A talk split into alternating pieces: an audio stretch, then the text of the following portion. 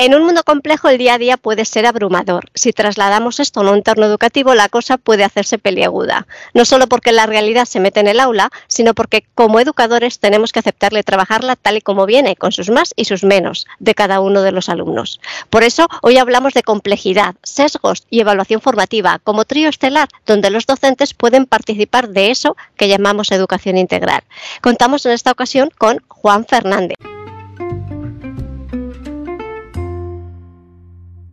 Damos la bienvenida a Juan Fernández, profes Made in UK en las redes eh, docentes desde hace más de una década. Es el creador de la web investigaciondocente.com en la que traduce y comenta libros y artículos de referencia sobre educación que no han sido traducidos al castellano.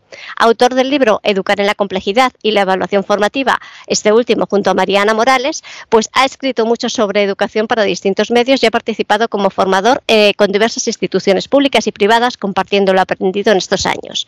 Actualmente está realizando su doctorado en psicología educativa y con nosotros vamos a hablar de esto que es la complejidad de la vida dentro del aula.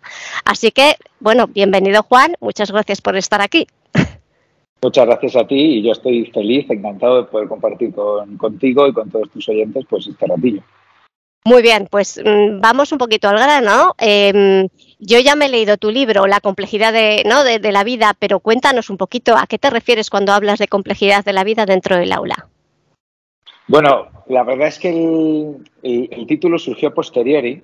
Eh, eh, se trataba de acercar un poco lo que yo había ido leyendo para el blog, este que comentas, investigaciondocente.com, y lo que me di cuenta es que al final, más que trabajar sobre algún aspecto concreto y hacer un libro muy técnico, que creo que había muy buenos y mejores de lo, de lo que yo podría haber escrito, sinceramente, me interesaba mm, trasladar la idea de que en realidad lo importante es acostumbrarnos a mirar lo que sucede en el aula, tanto nosotros que estamos dentro como, como la gente que está fuera, los, las familias, eh, los administradores, ¿no? los políticos, eh, huyendo de esas simplificaciones que a veces se hacen en el que parece que todo es blanco o negro, ¿no? Y entonces eh, está una forma de enseñar tradicional, luego una forma súper innovadora, es muy importante jugar con las emociones a lo loco siempre.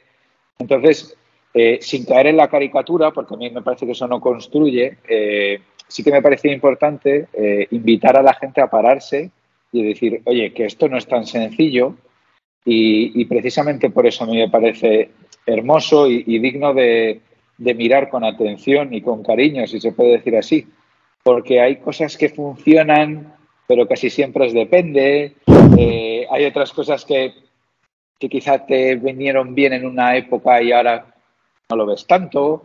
Eh, probablemente las clases pueden haber cambiado. Quizá yo cuando empecé no había proyectores, por ejemplo, ni pizarras digitales ni nada. Y ya te digo que no llevo tanto, ¿no? Eh, joder, esas cosas sí que cambian la, forma mm. de estar. Eh, incluso yo lo digo muchas veces, una clase por la tarde a una primera hora de la mañana donde todo el mundo está más dormido, más inactivo. Entonces, bueno, pues era un libro para decir, oye, antes de meterte en disquisiciones teóricas muy complicadas, ¿Por qué no empezamos mirando esto con otra mirada, con otros ojos, eh, admirando y a la vez intentando comprender por qué hay esa complejidad y cómo esa complejidad puede ser realmente de ayuda, ¿no? Y cómo realmente eso puede incluso transformarnos a nosotros como profesionales, porque en el fondo tenemos que jugar con esas condiciones cambiantes y complejas de las que, de las que hablamos, ¿no? Muy bien, bueno, es que si precisamente te, he llamado a ti para contarnos esto es porque creo que lo dices súper clarito todo y como muy de sentido común, ¿no? Y son cosas que, creo que cabe dentro de la lógica de cualquiera, pero que efectivamente siempre tiramos a, los máximos de las cosas, ¿no? A lo, a lo radical y no hablamos de, de la cotidianidad, por así decir. Esto me lo dice mucho y yo me lo tomo como un cumplido, es decir, oye, si de verdad esto es tan obvio, genial. yo estoy encantado de que, de, que sea una obviedad. Lo que pasa es que ni como padre ni como docente vivo que esto sea tan obvio. La realidad es que muchas veces me presentan como versiones muy distorsionadas de lo que yo entiendo que, es esta cuestión, ¿no? Y, y, hay como simplificaciones o frases con gancho que en el fondo no paran de llegarnos, pero que a mí no me acaban de decir nada. Me, qué pena que, reduzcamos toda la cuestión a esta simpleza, ¿no? Sí. Eh, Y por eso, oye, si es obvio y la gente dice, bueno, vale, genial, esto es de sentido común. Vale, me alegro, o sea, ya está. No, no necesito que compres el libro. no, pero, pero es que pasa muchas veces eso, ¿no? Que lo obvio al final es lo que menos vemos, ¿no? Porque tendemos, nosotros tendemos también a, hacer complejo todo. Entonces yo creo que esa complejidad existe, pero además nosotros le damos como 10 vueltas de tuerca más. Entonces no, no vamos a, a, lo simple que debería ser lo, lo real, pero porque lo vemos complejo. Sí, yo, no quiero romantizar, digamos, la educación en el Reino Unido, que también tiene sus, sus historias, ¿no? Pero mi nombre de Profes Milinuca me parece porque, porque en el fondo lo que hacen es coger tres o cuatro cosas y decir, vamos a insistir en esto todo el rato y vamos a profundizar a lo bestia en esas tres cosas, ¿no? Y a esas tres cosas les dan importancia, lo tienen súper claro y bueno, luego después hay formas de hacer, pero hay tres cosas como que vamos todos juntos a eso a profundizar. Y yo creo que a veces damos por sentado cosas que si preguntamos, ¿pero a qué te refieres exactamente? Obtendríamos respuestas muy distintas. Todos damos por sentado, por ejemplo, que los alumnos trabajan mejor cuando cooperan, por ejemplo, una, ¿no? el aprendizaje cooperativo. Pero ¿a qué se refiere eso exactamente? ¿Qué, qué implicaciones tiene? No es tan sencillo. Y yo me he encontrado con que esto quiere decir cosas radicalmente diferentes, incluso te diría que opuestas. Porque no dedicamos tiempo suficiente a, bueno, pero ¿esto qué quiere decir exactamente? ¿Cómo lo hacemos bien? ¿Qué quiere decir para eh, Natural Science en primaria? ¿Qué quiere decir para química de segundo bachillerato? Es que no quiere decir lo mismo. Entonces, muchas veces nos cansamos de las ideas demasiado pronto. Necesitamos un input constante de nuevos términos como para sentir que estamos haciendo cosas diferentes, cuando en el fondo hemos escarbado muy poquito en la potencia de, algunas ideas que, oye, están por ahí, pues vamos a explorarlas, vamos a explotarlas de verdad, porque tiene mucho jugo. Totalmente de acuerdo. Mira, en el cooperativo, que, que, es una de esas cosas que tengo yo un poco también en forma contradictoria, ¿no? Porque yo siempre hablo mucho de que para cooperar hay que tener una responsabilidad individual muy potente.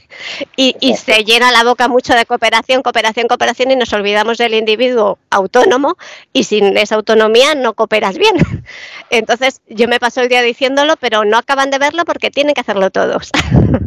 Claro, no, y ahí hay muchos matices y formas de desarrollar. Me parece un ejemplo paradigmático de una cosa que aparentemente todos hacemos de una más o menos, pero que luego, como no nos hemos, como no hemos, eh, nos hemos metido en la complejidad que tiene precisamente, se hace de una manera a veces superficial y un poco a lo loco, donde hay cosas distintas y, ya digo que a veces contrarias al, poco, al propio espíritu de los autores, ¿no? Por eso lo que trato de hacer en el libro también es invitar siempre a ir a las fuentes originales. Lee las fuentes originales y comprende un poco qué querían decir al principio. Luego tú ya te haces tu, receta, pero, pero primero tienes que comprender el El enfoque bien. Muy bien, totalmente de acuerdo también. Bueno, un poquito mm, hablando también de cosas que comentas en el libro, ¿no? Eh, hablas mucho o a menudo de modelos mentales y motivación, que son dos palabras que yo también suelo utilizar mucho. Eh, quiero que me des tu visión, ¿no? De qué relación tienen ambas con el aprendizaje.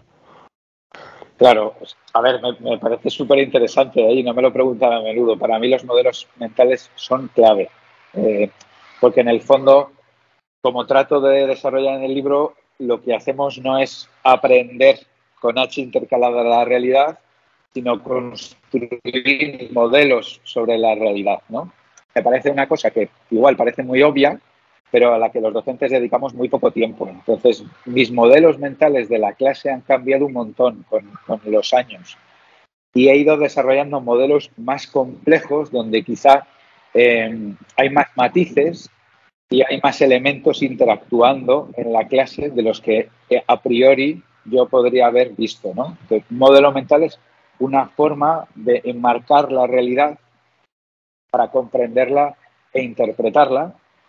Existen en muchos ámbitos y se pueden usar el término de muchas maneras, pero en esto de lo que es ser docente para mí es especialmente importante. Todo el mundo lleva un marco mental cuando entra en una clase, quiere entender que es una clase eh, motivadora, quiere entender que es una clase expositiva, o sea, todos en función de lo que hemos vivido como, como estudiantes, desarrollamos modelos diferentes sobre lo que es una clase práctica, una clase de laboratorio, todo lo tenemos en la cabeza. Y deberíamos de parar y dedicar un, tiempecito a pensar en desde qué modelos mentales miramos al alumnado, porque ahí también hay mucho, mucho escrito y muy importante, ¿no? Incluso eso, ¿no? Cómo miramos la disposición de la clase, cómo miramos la interacción entre los alumnos.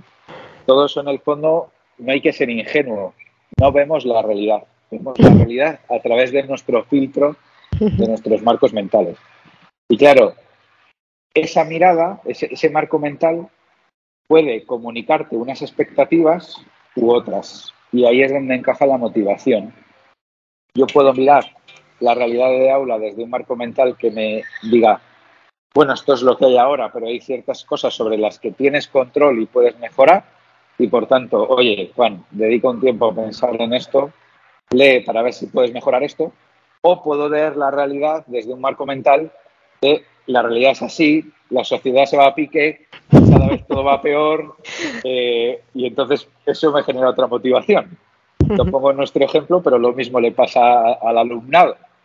Yo puedo comunicar un marco mental de esta es la realidad, apunchuga con ella, o podemos comunicar marcos mentales donde esta es la realidad, pero siempre hay algo que puedes hacer eh, digamos, para trabajar, o al menos yo te voy a intentar dar siempre un horizonte, ¿no? Habrá un momento en el que esto que te resulta tan difícil quizás sea un poco menos difícil. Eh, a mí me gusta mucho hablar de, que hay una parte de unos círculos de influencia y un círculo de preocupación, ¿no? Entonces, me parece un equilibrio eh, interesante no podemos dejar de, pedir pues esos recursos, que la educación requiera el tiempo, el interés que realmente se merecen, pero hay otra parte que depende de nosotros y que podemos cambiar ya, ¿no? Entonces, igual, no se puede caer en la simpleza de no, no me bajen la ratio, no cambio nada, entonces cuando cambie la ratio no va a cambiar nada. Eh, pero tampoco se puede esperar de, bueno, todo depende de nosotros mismos y con entusiasmo todo se soluciona. Pues tampoco, tampoco, tampoco entre esos dos extremos, pues eh, va un poco así. No sé si me enrolla demasiado. Sí, no, no, perfecto, perfecto. Fíjate, yo suelo poner, yo lo hablo desde otra perspectiva, ¿no? Hablo del modelo mental, pero yo pongo muchas veces el ejemplo del oeste como entorno que todos conocemos, ¿no? Tú sabes que tú y yo, más o menos, bueno, tú pareces más joven que yo, pero estamos ahí, ahí. Pues, ¿qué, qué sabes del oeste, no? Sheriff, vaqueros, indios, la, estrella de sheriff. Eh, y sin embargo, los chavales que han visto Westworld, la serie esta de, no sé si es de Netflix no sé qué, el oeste cambia un poco porque ahí ya empiezan con robots, hay otro tipo de inteligencia artificial, entonces el oeste, el modelo mental oeste ha cambiado totalmente, ¿no? Entonces es, es, toda esa serie de modelos mentales que nosotros entramos con nuestra visión oeste retro, retro vintage y cómo entran los demás con su modelo mental oeste que ahora es totalmente diferente, ¿no? Y un poco es eso, ¿no? Intentar, pues lo que tú comentas, ¿no? Él depende de las expectativas, de lo que se puede, lo que no se puede hacer. Y me gusta mucho esta definición porque cuando apareció lo de la serie dije, fíjate, ya el oeste no es lo que era. Sí, es verdad. Y pasa mucho en ciencias, por ejemplo. ¿eh? yo estoy leyendo ahora el libro este estupendo de Jordi Domenech, que es el de mueve la lengua que el cerebro te seguirá. Y es verdad, ¿no? Cuando dicen, vamos a hacer un experimento, siempre el marco mental del experimento es vamos a hacer cosas chulas eh, o vamos a plantar una judía en un yogur. Bueno, eso es un experimento a medias, porque, bueno, o, cero, porque ya sabes lo que va a pasar, no hay variables. y entonces todo el mundo dice, venga, ahora vamos a hacer cosas y, entonces ahora, si sale bien, llegaremos al final, que es que nace una judía. Un experimento probablemente sea justo lo contrario de eso. No, sabes qué va a pasar. Pero hay un marco mental en el que le hemos dirigido continuamente un experimento, es ponerte una bata blanca, jugar con cacharritos y al final tener un resultado que dices, qué pobre, ¿no? Hemos, y yo el primero, ¿eh? Hemos reducido la ciencia a un proceso mecanicista. sí, sí, sí. Y, ya eh, un proceso confirmado, porque esto lo leo yo mucho, ¿no? Lo de lo importante que es en ciencia eh, la parte de filosofía y la parte humanista, precisamente por eso, ¿no? Porque te hace pensar e ir más allá. Y ahora hemos hecho la ciencia como la, es totalmente evidencia. Haces esto y sale esto. Exacto. Sí, incluso la interpretación de la evidencia, como hemos dicho, también depende muchas veces del marco mental. Eso quizá más yo en la parte del doctorado estoy leyendo más sobre eso. Es súper interesante. ¿no? no solo está la evidencia, sino la interpretación de la evidencia es un paso en el que hay que ser prudente. ¿no? no es tan sencillo. No todos interpretamos la evidencia de la misma manera. Es muy interesante. Claro, sí, sí. Esto, mira, ahora que me cuentas esto también, eh, que últimamente me han contado, yo, yo sabes que soy muy de gamificación y entonces, bueno, pues cada vez se van haciendo más estudios y más cosas. Eh, y, se van sacando, digamos, como evidencias, ¿no? De cómo funciona o no funciona. Pero claro, eh, es lo que pasa siempre. En esos estudios siempre ahí está el punto subjetivo de centros o profesorado que lo ha llevado de una manera bien hecha o mal hecha, pero que te sigue dando unos resultados y eso modifica el estudio completo. Entonces dices, no te puedes fiar realmente de los resultados porque a lo mejor hay un profe que lo ha hecho muy bien y, como siguiendo bien las pautas y tal, y entonces te da unos resultados concretos, pero a lo mejor otro centro, otro profe lo ha hecho mal y claro, el resultado está variando el conjunto. Y dices, entonces no, no, a lo mejor no estás haciéndolo en base a, a, las, a los criterios que tú estabas midiendo, ¿no? Entonces siempre tiene ese punto experimento de no va a salir bien o no va a salir mal y por muchas evidencias o muy científico que intentemos hacerlo, eh, siempre tiene un punto diferente de interpretación, ¿no? De cómo lo ha llevado a cabo. Hay la importancia de especificar bien los métodos, que quizás la parte de la ciencia que nunca contamos, que es contar bien qué materiales has utilizado, qué marco mental usabas para realizarlo, cómo se ha medido, en qué contexto, con qué tipo de alumnado, ¿no? Y ahí sí que creo que la investigación educativa pues tiene mucho que ganar en ese sentido, ¿no? Y que nosotros mismos también tenemos que ganar es un poco lo que trato de hacer humildemente en el LODE, oye, ¿cómo interpretas ¿no? esto? Vamos a entenderlo bien, porque si no lo entendemos bien, al final nos quedamos en frases sueltas, descontextualizadas, ¿no? Y entonces, idealmente a mí me gustaría, o quiero pensar que a base de, leer también vas cogiendo un poco de, de, rutina o de, o de ciertos criterios que te permiten entender lo que está pasando, ¿no? De lo que te están contando. Pues siempre el blog es una invitación no solo a leer el blog, bien, pero siempre a leer las fuentes originales. Y si consigo que alguien alguna vez recurra al PDF original que adjunto siempre, hombre, pues objetivo cumplido solamente con generar una cierta familiaridad de lo que es eso y de lo que nos puede dar, sabiendo también sus limitaciones, como dices. Muy bien, Ahora que hablas de esta interpretación, otra de las cosas que tú comentas es el tema de los sesgos, sesgos cognitivos. Bueno, pues para nuestros oyentes que a lo mejor no saben ni de qué les hablamos, dinos qué es un sesgo y qué hacemos con ellos y en qué puede variar nuestra interpretación en base a ellos. Claro, los sesgos son procesos psicológicos muy normales porque nuestro cerebro está continuamente deseando generalizar y realizar patrones porque yo ahora mismo estoy en una conversación contigo y, pues ya voy a modo conversación, ¿no? pues eso lo hacemos continuamente. Entonces, sí que hay unos sesgos que son especialmente importantes precisamente para lo que hablábamos ahora eh, y que para mí como docente son especialmente importantes. Por ejemplo, el sesgo de confirmación. Tomar aquella parte de, de las pruebas que confirman mi teoría, ¿no? Entonces yo digo, wow, este, esta clase es horrible. Mira, mira, aquí tengo mis pruebas. Bueno, vamos a ver, porque si estás deseando encontrar pruebas de que la clase es horrible, pues seguramente las vas a encontrar, ¿no? Si estamos deseando encontrar pruebas de que algo es eficaz o ineficaz, probablemente la vamos a encontrar. Por eso lo que hacemos es generar una hipótesis nula, ¿no? Precisamente el método científico, intentar pasarla, ¿no? Justamente lo contrario, intentar demostrar que no tenemos razón. Otro sesgo muy importante es el sesgo de disponibilidad por ejemplo, que también tiene que ver con lo que hago. Si solo tenemos acceso a publicaciones que van todas en la misma línea, al final vamos a generar una opinión favorable. Por tanto, que haya diversidad, que haya disponibilidad de recursos variados desde perspectivas diferentes, pues a priori es mejor. Siempre que sean fidedignas, que sean rigurosas, etcétera, pues va a ser mejor porque el sesgo de disponibilidad ocurre cuando solo me llega información de, un tipo determinado. Entonces, todos esos sesgos que, esencialmente se los he leído a Elena Matute, que los cuenta muy bien, y, que he leído también a Panayota Kendeu, son muy interesantes porque tienen su reflejo en el aula. Y entonces, también cuando te relacionas, esto era a nivel abstracto, ¿no? pero en la relación personal con el alumnado, a mí también me ayudan.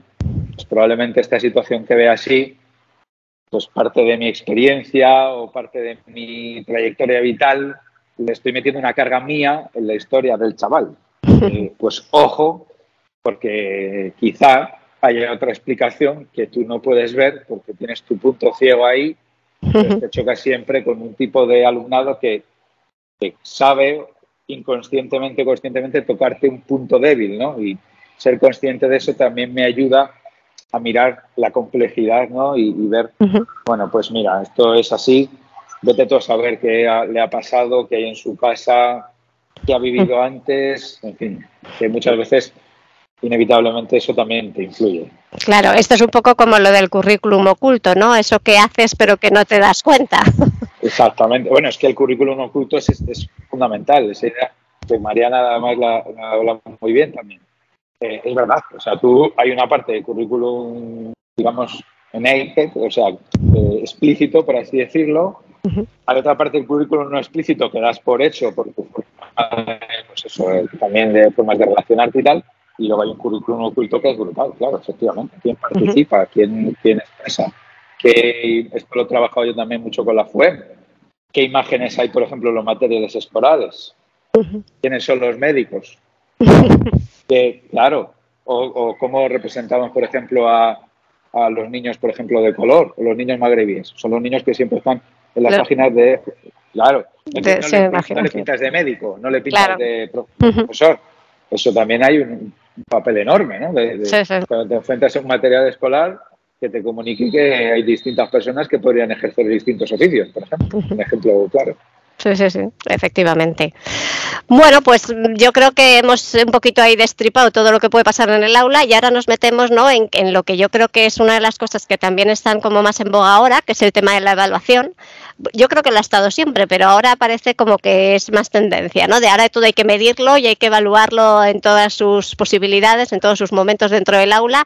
Y, me gusta mucho una de las cosas que tú comentas, que es que la evaluación ha de ser fiable y válida. Em, dime exactamente cómo trasladas esos dos valores dentro del aula. Genial. A ver, eh, la, validez es si yo lo, si lo que estoy haciendo me sirve para establecer conclusiones generales. Y ahí y vamos con los sesgos, ¿no? Es decir, eh, un procedimiento que ocurre, imagínate que yo estoy, eh, eh, que la competencia, por ejemplo, que intento evaluar, o lo que intento evaluar es, pues eso, por ejemplo, una comunicación científica, pues tengo que asegurarme que la información que recojo para realizar esa evaluación sea acorde a, ese criterio que, trato de evaluar. ¿eh? Por ejemplo, pasa mucho, este es el ejemplo clásico en biología. Si el criterio es conocer las partes del microscopio, pues entonces un diagrama en el que eh, etiquetar las partes del microscopio es válido. Si el criterio es sabe usar el microscopio, la única forma válida de evaluarlo es utilizar el microscopio, ¿no? Entonces, esto nos pasa mucho, que tenemos criterios que son instrumentales en biología que al final, eh, procedimentales, que evaluamos como declarativos y no son declarativos, ¿no? entendiendo declarativo como factual. Lo que te están pidiendo es procedimientos y saben hacer el procedimiento. Y, la única forma de comprobar que un procedimiento se sabe hacer es llevarlo a cabo. Y aquí igual, volvemos a decir, pues como siempre, hay una cuestión de medios, hay una cuestión de pues, laboratorios, de microscopios, etcétera, sí, pero también hay una cuestión nuestra de planteamiento de actividades.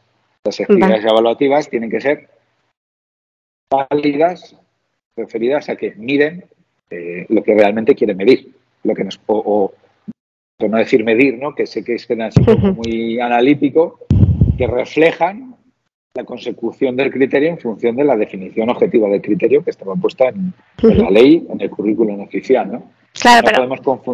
Sí, sí, sí no, que aquí me surge la duda, el caso del microscopio, ¿no?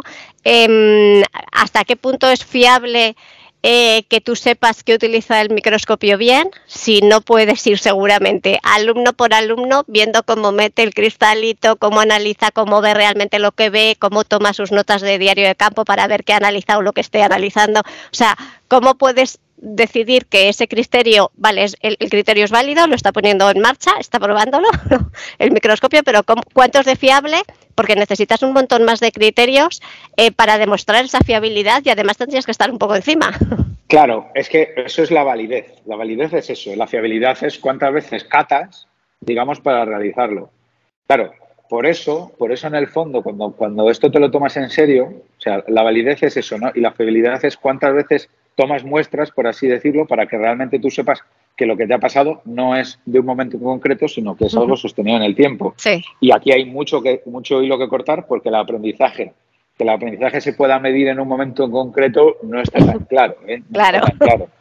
Y por tanto, claro, tú dices, cuantas más catas mejor, sí, pero entonces no puedes estar todo el rato catando, porque en algún momento tienes que hacer otras cosas. ¿no? Claro. Eh, pero yo aquí sí que veo importante eh, la idea de, de eh, digamos, realizar un currículum que sea profundo hacia abajo y no extenso hacia los lados. Entonces, lo que tú dices, tienes razón, porque aquí lo que se pretende es generar un currículum gigantesco que trate, que abarque un montón de cosas y a la vez llevar a cabo una evaluación formativa que sea válida y fiable. Entonces, me estás pidiendo una cosa imposible, porque tengo que cubrir un mogollón de contenido y a la vez realizar pruebas procedimentales, declarativas, o factuales, mil cosas pues no, lo que tengo que hacer es decir, mira, si voy a dar la célula, pues vamos a incluir esto y vamos a tratar la célula con toda la profundidad que tiene, idealmente para mí además desde un punto de vista evolutivo, es decir, que debería cambiar el marco mental de la biología. Eso Christian Moore, mi amigo británico, lo hace genial. O sea, desde donde enfoco la biología no es una lista descriptiva, sino es una historia de contar cómo narices contamos las células sin hablar de evolución y lo hacemos todo el rato, porque la evolución llega al final, en el currículum. Claro, adelgacemos el currículum, y lo digo sin ningún tipo de miedo, adelgacemos, adelgacemos el currículum. No porque haya cosas que no sean importantes, sino porque esas cosas que, que son importantes, las cosas tienen un orden de prioridad en importancia y podríamos ahondar en ellas de forma que luego nuevas cosas que son accesorias se podrían enganchar, porque aprender es conectar, una cosa que a mí me gusta mucho, se podrían enganchar muy fácilmente a conceptos o ideas que están asentados ampliamente en el alumnado. Es decir, no tengo que dar la célula en primaria, en primero de la ESO, en tercero de la ESO, en cuarto de la ESO, otra vez, una capa de barniz, una capa de barniz, otra vez, otra vez. No, vamos a darle una vez bien. Vamos a ver procedimientos de estudio de la célula, vamos a entender bien por qué decimos que la unidad fisiológica y estructural desde un punto de vista evolutivo y oye, si eso se hace bien, podemos construir desde ahí y a lo mejor al año siguiente, en vez de dedicarle otra vez un tema, podemos vincular contenidos importantes a ese tema. Los que me leáis sabéis que yo soy defensor del contenido pero el contenido tiene que ser significativo. Si no es significativo, es nada, es un, engaño. Es pensar que porque tú has corrido durante 200 kilómetros, eh, lo has hecho mejor por, la distancia, pero la distancia no te dice nada. Y, yo, insisto, a las pruebas me remito. O sea, estoy dando biología en cuarto y tengo que volver a explicar la célula porque ha sido todo dado de una forma muy no, pues vamos a dedicar tiempo a usar el microscopio. ¿Por qué? Porque está relacionado con una idea fundamental. Las células no se pueden ver. ¿Y por qué? Pues porque son microscópicas, porque aparecieron en el momento tal, porque es que entonces eso, démosle sentido y relación, demos interconexión a los contenidos y eso nos permitirá trabajar cosas procedimentales y evaluarlas. De todas formas, por ejemplo, yo hay cosas que para mí son prioritarias porque, porque entiendo, por ejemplo, que la célula es un concepto central y yo sí trato de evaluar procedimentalmente el uso del microscopio. Porque en el fondo es dedicar un rato, el rato que antes dedicaba a hablar de magnitudes y del cacharro y de los tipos de microscopio, pues vamos a manejar un tipo de microscopio, porque ¿qué sentido tiene saberse una lista con los tipos de microscopios? Sí, sí, sí. Es absurdo, porque además es que estás hablando de ciencia ficción, microscopio electrónico de barrido no saben lo que son los electrones todavía. sí, sí, sí. microscopio de fluorescencia. Es la fluorescencia, qué fenómeno químico no sé. O sea, hay un montón de qués y muy pocos por qué, ¿no? Eh, y, entonces, claro, es todo, es todo muy raro en el fondo. Es muy difícil conectar ideas porque está hecho de una forma muy. Para mí, el currículum de biología, en cualquier ley, está apresurado. Si le tuviera que dar una palabra sería es apresurado, es una cosa hecha de venga, venga, esto, esto, venga. Hay que meter, hay que meter, sí, sí. Hay que meter, hay que Y esto, bueno, es que estaba antes, pero venga, copia y pega, copia y pega, pum. Pero no hay un pensamiento hondo de qué visión de la, de la biología queremos dar. Y eso es muy importante, ¿eh? ¿Qué, qué, marco mental queremos transmitir? Y el marco mental lo cambia todo.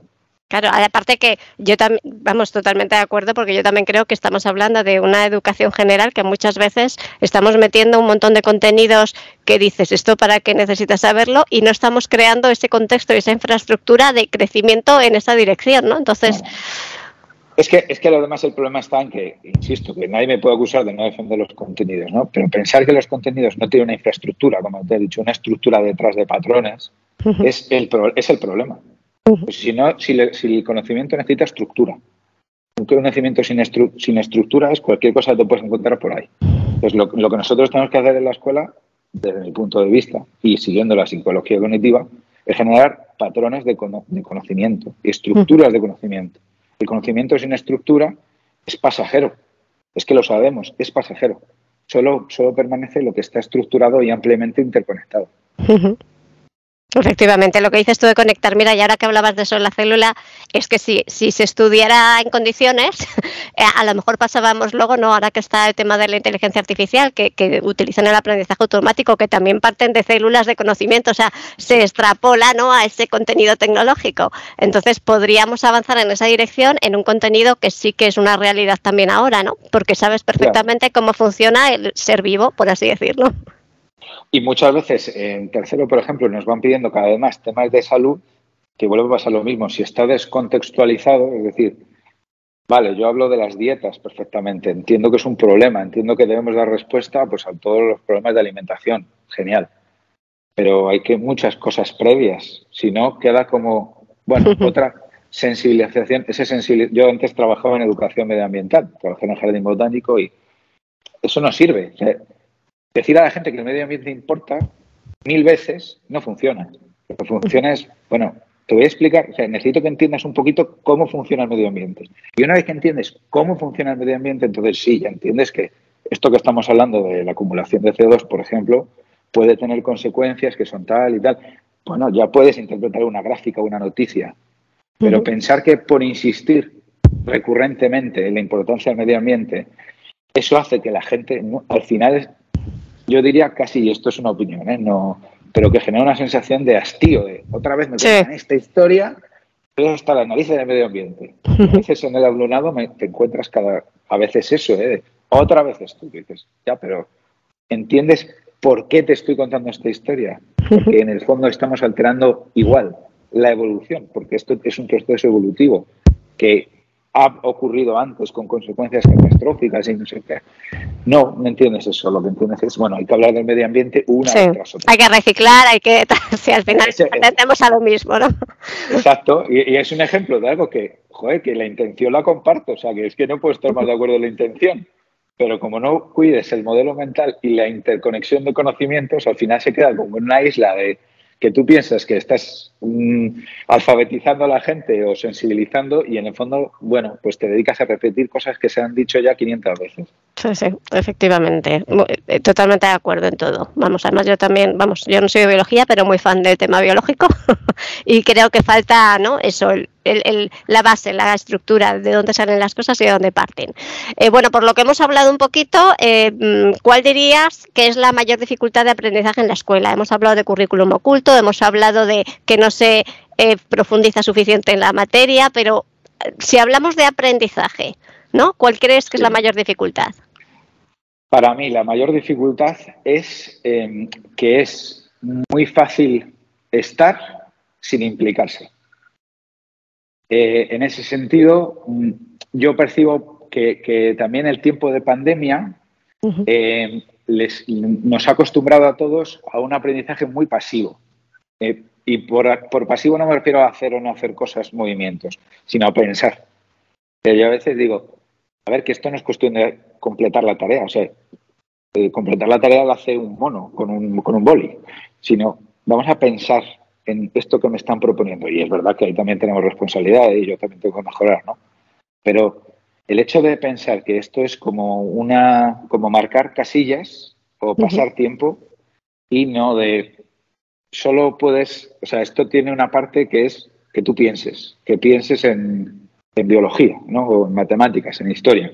Y una parte que es eso, el aprendizaje activo, entendiendo el activo como es que estás pensando, ¿no? Y a veces es difícil conseguir eso por una serie de circunstancias muy diversas. y, podemos llevar al engaño que porque el tiempo pasa y porque estamos juntos aquí, pues ocurre el aprendizaje y no. Y me parece que muchas veces en la pandemia, pues nos acostumbramos a lo mejor a eso, a estar delante de la pantalla, bueno, pues hala, que me suelten el, rollo. El rollo y ya. Sí, y entonces, y eso lo confundimos con aprender. Y no, no, para aprender necesito que estés pensando en lo que estamos hablando. Si no estás pensando en lo que estamos hablando, y a veces también yo mismo propongo actividades que igual son mecanicistas, ¿no? Hacer una presentación. Bueno, depende de lo que estés pensando mientras haces la presentación, aprendes o no. Y creo que hay, mm, hay muchas dificultades, porque hay muchas barreras eh, que son muy, muy, muy distintas, muy distintas, porque hay una enorme heterogeneidad entonces, es difícil como encontrar maneras de que eso ocurra con todo el alumnado. Y por lo menos me, resulta difícil, ¿no? Utilizo mucho el cuestionamiento, que a mí me gusta un montón, o sea, muchas preguntas, o sea, en clase todo el rato preguntas y respuestas, lo que ha dicho el compañero, venga, vamos a elaborar con lo que vamos contando. Aún así, hay veces que no enganchas y, son, y pueden ser muchos problemas de expectativas, problemas familiares, puede ser problemas pues eso, de, motivación y, es una realidad muy heterogénea. Sí, totalmente de acuerdo. Además, en ciencias, bueno, yo creo que en general en todas, yo también soy mucho de, como digo yo, de tertulias dialógicas, ¿no? Que, que sean, que construyan. Y, me hace gracia porque en ciencias que suele ser una materia que debería despertar curiosidad, ¿no? Porque, porque ves la realidad, ¿no? Ves las setas, ves el no sé qué, ves el no sé cuánto, entonces como que te genera un poquito de motivación ya de por sí, de porque esta seta es fluorescente, ¿no? Por decir algo. Eh, me, me, o sea, me llama mucho la atención que sigamos en una educación como muy eso de de pasar la hora, eh, yo te presento un contenido, tú haces unas actividades y se acabó, ¿no? Y no de meterte en una en un puro laboratorio de y, ver qué pasa cuando le cae la lluvia, cómo cambia la clorofila, cómo cambian ¿no? todas estas cosas que pasen eh, y cómo no lo estás observando y a lo mejor tomando notas al respecto de lo que observas, ¿no? Para poder un poco discutirlo. ¿Por qué estas materias, sobre todo las científicas, eh, no, no se llevan de esa manera? Es una cosa que me llama a mí mucho la atención, que queremos ponerlo siempre muy competencial y todo muy práctico, pero, pero luego es una mentira. Yo creo que en parte, bueno, a ver, aquí, o sea, aquí, aunque es lo que sin caer en el alarmismo, pero sí hay una parte de recursos, es decir, es que, claro, aquí necesitas tiempos y espacios realmente, ¿no? Y muchas veces lo que te faltan son, son eso, o sea, un, grupo de treinta y pico en un laboratorio, pues puede ser ingobernable. Luego también creo que hay olas muy diversas, es lo que te digo. hay gente donde lo que está haciendo es que lo que necesita es simplemente ocupa mucho tiempo en mantener en, la gestión de la disciplina. Entonces, bueno, pues ahí también habría que estudiar por qué sucede eso y de qué forma podríamos ayudar un poco a eso. y eso sí tendría que ser un esfuerzo de la administración, no puede ser de, los, docentes. ¿no? Pero es verdad que, que aparte de eso, sí que creo que meter el diálogo en las clases de ciencias es clave. Ya digo, el libro este me está ayudando mucho y, es como un reto que tenemos importante, porque yo sí que percibo un interés previo, es decir, lo que dices tú, o sea, la gente, joder, hablas de animales, hablas de plantas, hablas de evolución, hablas de dinosaurios, hablas de digestivo, hablas de dietas, hablas de cerebros, sí son temas interesantes, ¿no? A mí por lo menos me, me parece que sí que en general enganchan pues ahí iremos a ver si los niños ah, también presionan con esta motivación, ¿no? Como dices tú, los dinosaurios, estos de toda la vida, ¿no? De todos los niños empiezan ya con eso. Entonces, a ver si eso lo mantienen y, también hacen, ¿no? Que el modelo mental del profesor también cambie en esas circunstancias y, abra un poquito la, clase a eso. Eh, una de las cosas que me gustan mucho, que además has comentado, ¿no? Lo de, lo, de cuestionar, ¿no? Que es una de las cosas que creo que son las que ayudan a, aprender a pensar, además, eh, en general ya para todo y que hacemos poco. Em, generalmente tú hablas mucho de atención, educación y el arte de hacer preguntas, ¿no? Entonces, bueno, mm, dinos algunos tips, algunas ideas eh, para el docente que nos está escuchando, cómo puede llevar a cabo atención, evocación y el arte de hacer preguntas, que suele ser lo más difícil. La gente no sabe preguntar sin, que te digan un sí, no, por así decirlo, ¿no? Preguntas más abiertas. Algunos tips o consejos que darías al docente que nos está escuchando. Vale, a ver, lo bueno que tiene hacer preguntas es que mantienen la atención. Es decir, eh, si tú mm, generas una dinámica en la que continuamente estás preguntando y esas preguntas lanzas muchas al día, eh, y no a los que levantan la mano, sino a todos, pues en general, por lo menos tienes la expectativa de que de vez en cuando te va a tocar hablar. Evidentemente esto hay que hacerlo continuo y con tiento para no avergonzar a nadie, no se hace para avergonzar a nadie. Y por eso viene bien dedicar un tiempecito al principio para sacar a aquellas personas que tienen más problemas para decir, mira, vamos a funcionar así, tú no te preocupes, si no la sabes, no va a pasar nada porque todos vamos a participar, volveremos a esto, lo que sea, ¿no? Eh, y luego también a saber en qué momento preguntar, evidentemente, si alguien está pues mal porque le ha pasado algo, pues, pues no le machaques, ¿no? Eh, las preguntas abiertas funcionan mejor que las cerradas, porque las preguntas abiertas tienen eh, la posibilidad, o sea, no hay, no hay, una respuesta, digamos, equivocada, sino siempre puedes tirar. En ese sentido funcionan mucho, en ciencias, por ejemplo, muy fácil las preguntas de ¿y qué pasaría si? ¿Y si cambiamos esto? Pero a mí también se me ocurre en historia y literatura, ¿no? ¿Qué hubiera pasado si esta batalla? ¿Y si Isabel II, ¿no? Para dar un enfoque, pues, pues eso de eh, ¿Y qué pasa cuando aumentamos esto? ¿Qué pasa cuando disminuye el otro? ¿no? Ese tipo de preguntas a mí me ayudan un montón.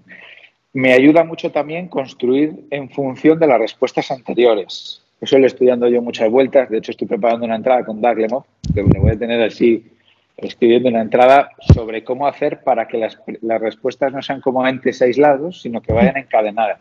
Oye, ¿y esto que ha dicho no sé quién? ¿A ti qué te parece? ¿O lo puedes completar? O siempre empiezo cinco minutos evocando, ¿no? Pues, ¿os acordáis de lo que hicimos? Venga, pero ¿y eso por qué venía? Y clave es preguntar el por qué, por qué hablamos de esto. Por ejemplo, eh, la tectónica de placas, que al principio, al principio puede ser un ladrillo, ¿no? Pero ¿por qué estamos hablando de esto? Porque la Tierra se mueve. ¿Y por qué es importante saber que la Tierra se mueve? Porque entonces la vida cambia. Y entonces nosotros estamos aquí. Entonces, esto de la interconexión de ideas este modelo mental de que el currículum es como una serie de cosas interconectadas también ayuda a hacer preguntas, porque las preguntas tienen que dirigirse siempre a cómo se conectan ideas. Y luego les, gusta mucho, o por lo menos así lo vivo yo, cuando tratamos de evocar cosas como muy lejanas. Oye, ¿os acordáis de esto cuando hablamos de esto primero de la ESO? Risa general. Pero seguro que hay algo que sí. ¿Os acordáis de esta imagen? ¿Os acordáis de esto? Y, eso también es llevar continuamente a información que necesito sacar e ir imbricando en algo que se está diluyendo, pues convertirlo en algo estructurado y, con andamiaje. Y que se y Luego, y que se fijen. Y luego, eh, yo uso mucho las imágenes. Mi compañero Santiago, que se ha jubilado este año, que estoy echando un montón de menos, eh, creó una carpeta que se llama Fotos para pensar. Esto es genial. Una imagen, venga, ahí no hay respuesta equivocada, no te puedes equivocar. ¿Qué ves? ¿No? Y utilizar los pasos estos de describir, pero luego explicar qué ves, qué tiene que ver con lo que estamos dando, por qué proyectamos esta imagen y no otra. Y luego hay preguntas que hay que pensar, es decir, la planificación de un curso para otro. Me parece que tenemos que mejorar un poco nuestra gestión del material, ¿no? Eh, al principio era caótico con eso y generaba materiales que eran muy potentes, que acababan en carpetas de Drive y localizables, ¿no? Yo creo que algún día debería haber un arqueólogo docente navegando ahí en un departamento, sacando una ficha y a lo mejor la ficha era la bomba y se nos perdió porque, bueno, estamos a mil cosas, ¿no? Y hay un ejercicio de documentación en esto de las preguntas que a mí no me parece baladí. Es decir, si se te ocurre alguna pregunta, guárdalo en un sitio donde tengas una lista de preguntas buenas, porque no es tan fácil que se te ocurran buenas preguntas, es lo que dices tú no es tan obvio. Guarda las preguntas o apúntalas en la presentación. yo que sé, que no se te pierdan, porque no es fácil que se te ocurra una, buena pregunta de pensar. ¿eh? Guárdalas. Totalmente de acuerdo. Yo creo, yo utilizo, mira que dicen las imágenes, yo hago visual thinking y utilizo mucho el hacerse preguntas, las metáforas, la abstracción de las cosas, ¿no? Y una cosa, mira, que se me ocurre que no sé si utilizarás, es la, la rutina esta de zoom in, zoom out, yo la usaba con pequeñitos, eh, que me gusta mucho porque hacen predicciones de qué puede ser, ¿no? Y vas ampliando la imagen y, vas viendo cómo lo que tú pensabas no es, no es, lo, no es lo que pasa. y, y, me gusta mucho, ¿no? El, tema trabajar con imágenes.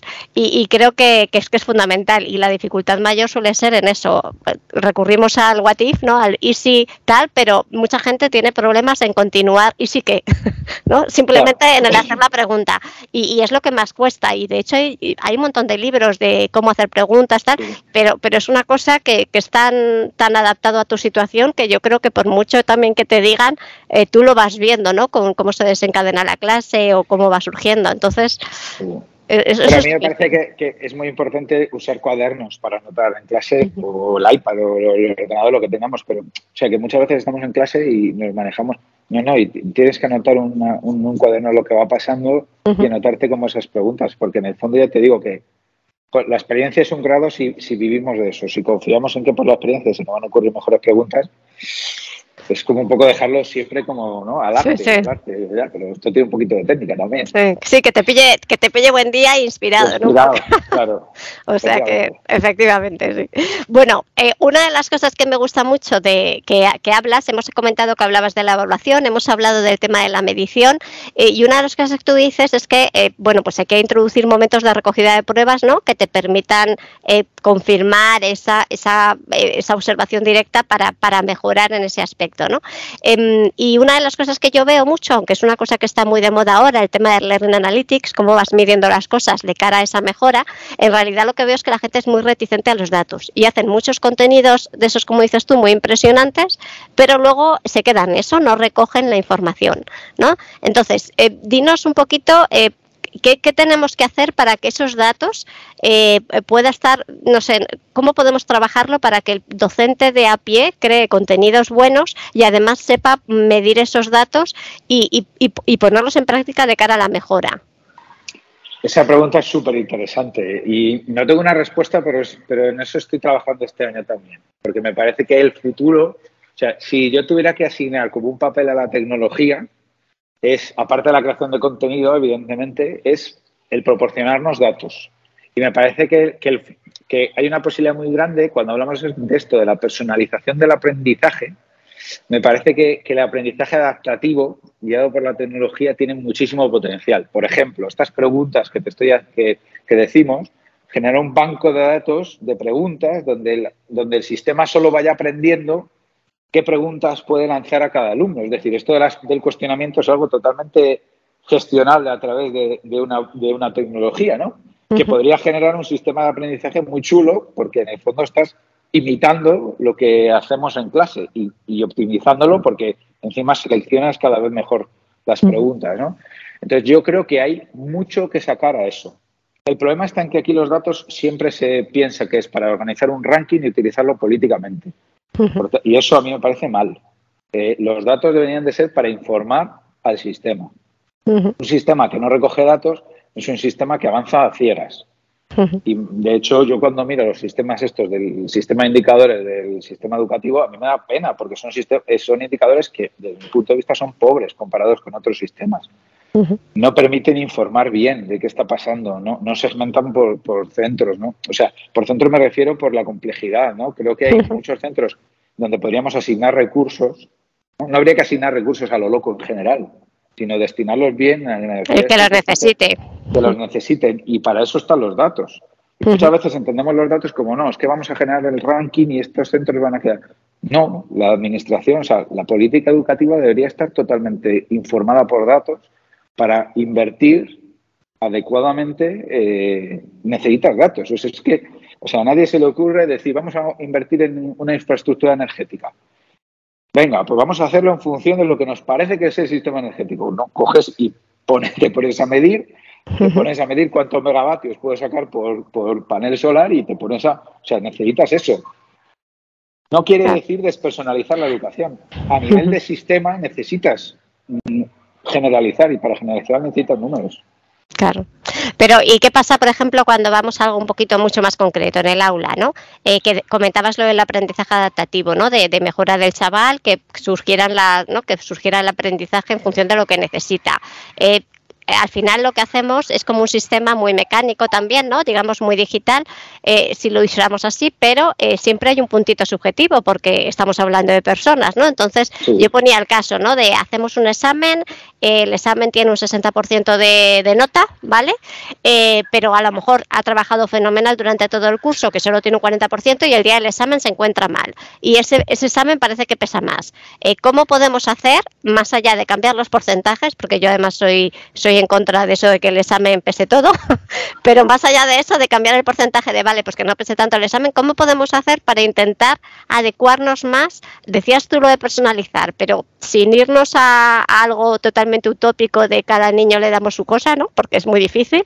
Eh, ¿Cómo podríamos hacer para que toda esa información que nos puede dar el aprendizaje, utilizando la vía que utilicemos, nos permitiera un poco atinar más en la mejora de cada uno de los alumnos. bueno, hay, muchos sistemas, de, hombre, yo creo que también tiene un papel enorme en el feedback, ¿no? En el feedback para mejorar. Y en esto que hablábamos antes de la, de la fiabilidad. La fiabilidad se basa en cuántas veces has muestreado. La tecnología te permite muestrear de forma mucho más sencilla. Yo, por ejemplo, uso quizzes. Los quizzes los utilizo, no, no les pongo nota.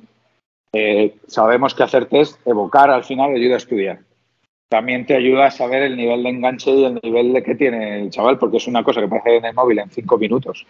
Y me da un valor subjetivo que yo interpreto de hasta qué punto se pone a hacer estas cosas mm, día a día. Ya te digo, yo no, yo no, no utilizo la calificación que me da Quizzes, pero sí que utilizo eso como información de hasta qué punto el chaval le dedica tiempo a, hacer los estudios de biología, que es un dato, al final es un dato. Quizá más subjetivo, más cualitativo, pero no deja de ser un dato. Efectivamente, eso es lo que quería un poco, ¿no? Que, que aunque sean más subjetivos, sigue siendo también datos. un poco quería llegar a eso. Bueno, pues vamos acabando ya esta entrevista y sí que me gustaría, a lo largo de la entrevista has ido diciendo nombres, autores, eh, libros que estás leyendo por el tema de, de, la tesis o lo que sea, pero quiero que nos dejes, ¿no? ¿De dónde podemos tirar el hilo? Autores para leer, páginas que visitar, cosas que tú crees que son muy interesantes. Cuéntanos. Bueno, aparte de lo mío, que resulta un poco así decirlo, pero lo digo, investigaciondocente.com, eh, yo siempre utilizo blogs de Tom Serrington, teacherhead.com, siempre me gusta leer el blog de Neu San Martí, me encanta Aptus, Aptus es genial, tiene mogollón de materiales, es verdad que el lenguaje es un poco distinto al nuestro porque es de Chile, pero me parece que los materiales son geniales y los webinars tienen unos webinars y unos cursos estos que están muy bien. Y luego de libros para leer, pues Dylan William de evaluación, hay que leerlo, me parece que hay que leerlo. Neus San Martín, me parece que también hay que leerlo. Este de Jordi Domenech, me parece que cualquier asignatura puede aprender un montón de esto lanzar preguntas, me parece que es, que es esencial. Y así más de ciencia cognitiva en general, Héctor Ruiz Martín, pues también es en castellano es muy interesante y también mm, desdibuja muchos mitos y muchas ideas que tenemos y nos ayuda a encontrarnos en, este papel. Quería darte las gracias por haber participado en este podcast y, bueno, que, espero que todos se pongan a, tener esa semillita por lo menos de aprendizaje, ¿no? De, de, curiosidad por todo lo que hemos hablado y que vayan tirando un poquito del hilo, que al principio lo que se necesita es curiosidad. Muy bien, pues muchas gracias, te agradezco un montón este tiempo y nada, un saludo para todos y todas los oyentes y, que eso, que un placer y gracias por, por escucharme este ratito. Muy bien, pues gracias a ti. Venga, hasta luego.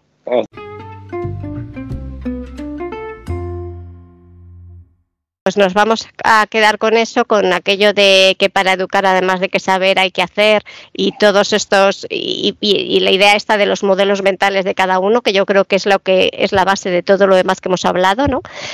El docente tiene en sus manos la capacidad de introducir la realidad en el aula y de darle forma. Y encontraréis, bueno, pues todos los enlaces interesantes respecto a este capítulo en la web y nos vemos en el próximo capítulo.